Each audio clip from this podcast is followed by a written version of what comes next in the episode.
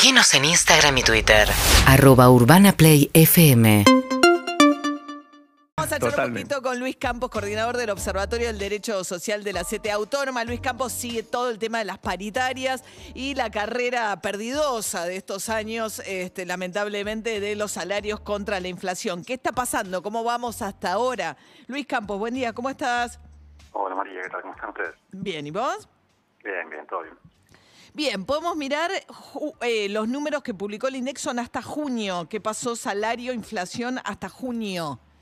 Sí, son los datos que publica mensualmente el INDEC, publica datos sobre el salario de los trabajadores registrados del sector privado, del sector público y datos de los trabajadores no registrados.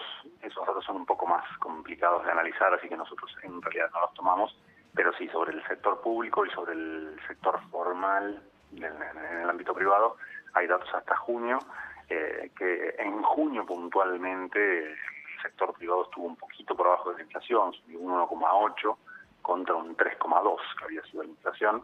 El sector público estuvo un poquito por arriba, subió un 4%. Estas variaciones mensuales en realidad responden mucho a cómo caen algunos acuerdos paritarios, Claro, no son tan relevantes, pero sí lo que muestran es una tendencia ya más de, mediano y largo plazo que sí se puede analizar eh, en ambos en ambos casos. Y lo que lo, lo que están mostrando los datos bien claramente es que este año el, el salario no perdió contra la inflación, es decir, si comparamos contra diciembre del año pasado, eh, tanto en el sector privado como en el sector público está más o menos igual eh, en junio que en diciembre, pero eh, están estabilizándose en niveles muy bajos históricamente. eh, para poner un punto de comparación, si nos vamos al 2005, estamos hablando de 20% abajo en el caso del sector privado registrado y más de 30% abajo en el caso del sector público. ¿Para qué año, Luis? Discúlpame, ¿2000? Fines del 2015. 2015. Ya fines del 2015, con- llega Macri, el año llegada de Macri ¿no? a la presidencia. Hoy, es decir, cinco o seis años más tarde, los salarios del sector privado eh, perdieron el 20%, o sea que perdió un 20% de poder adquisitivo y los salarios del sector público en estos seis años perdieron un 30% de poder adquisitivo. Exactamente. Ahora, para ponerlo en otros términos, si a fin de 2015 vos con tu sueldo vas al supermercado y te comprabas cinco llenabas cinco changuitos en el supermercado, hoy llenas cuatro.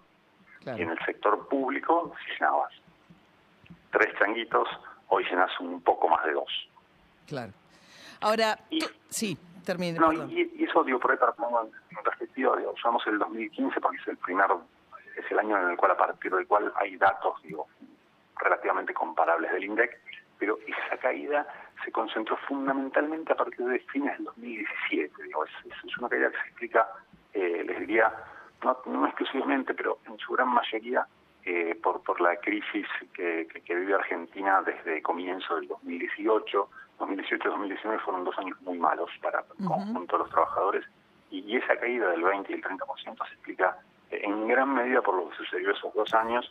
En el 2016 había caído, pero como en el 2017 había subido un poco el salario en términos reales, ahí se- se, se compensaba un poco. Pero 2000 a partir del 2018 hay un- una caída muy 2020 tenés la pandemia, o sea, algunos sectores lograron empatar, otros perdieron un poquito, ¿no? En promedio el 2020 fue raro también con salario e inflación. Sí, es interesante eso porque si, si comparamos contra la situación pre-pandemia, en el sector privado registrado los salarios no perdieron tanto, están un- apenas un punto por, por debajo de la inflación, pero lo que cayó mucho fue el empleo. Es decir, nosotros ahí decimos que eh, desde fines de 2019 en adelante eh, el ajuste se está produciendo en el sector privado por cantidad y no por precio. Es decir, se pierden puestos de trabajo y el salario se mantiene relativamente eh, en, en los mismos niveles. En cambio, en el sector público el ajuste fue distinto, porque ahí los puestos de trabajo no, no cayeron, de hecho subieron casi un 2%, es más o menos lo mismo que el crecimiento de la población, pero el ajuste en el salario sí es muy importante. Eh, en comparación con la situación prepandemia en el sector público, los trabajadores estatales, básicamente, están perdiendo arriba del 7% en términos reales contra la inflación, eh, lo cual digo, es, es, es un diferente patrón de ajuste Claro. eh, en el sector privado y en el sector público. Ahora, eh, estamos charlando con Luis Campos, que coordina el Observatorio de Derecho Social de la CTA Autónoma, que mira con mucho detenimiento todas estas cifras de cómo le va el salario contra la inflación. El- este año había dicho Cristina Kirchner, ¿no? Que era el año para que el salario le ganara a la inflación, ¿no? Ahora venimos al 2021. Los salarios no pierden, pero tampoco ganan, ni mucho menos recuperan eh, todo, todo, todo esto pe- terreno perdido del cual estás hablando, ¿no, Luis? Definitivamente, si, si comparamos contra diciembre del año pasado, les diría que estamos a mano. Vamos Claro. un mes un poquito arriba, un mes un poquito abajo, pero más o menos vamos a mano. Si comparamos contra los mismos meses del año 2020, eh, ahí sí estamos perdiendo, porque durante el 2020, recordemos en los primeros meses, el gobierno de, de- de Alberto Fernández había dispuesto aquel aumento por decreto de 4 mil pesos. Eh, eso hizo que los salarios subieran mucho en los primeros meses de, del 2020, enero, febrero, marzo. Fueron años de, fueron meses de donde, donde el salario se va para arriba y a partir de ahí empezó a bajar.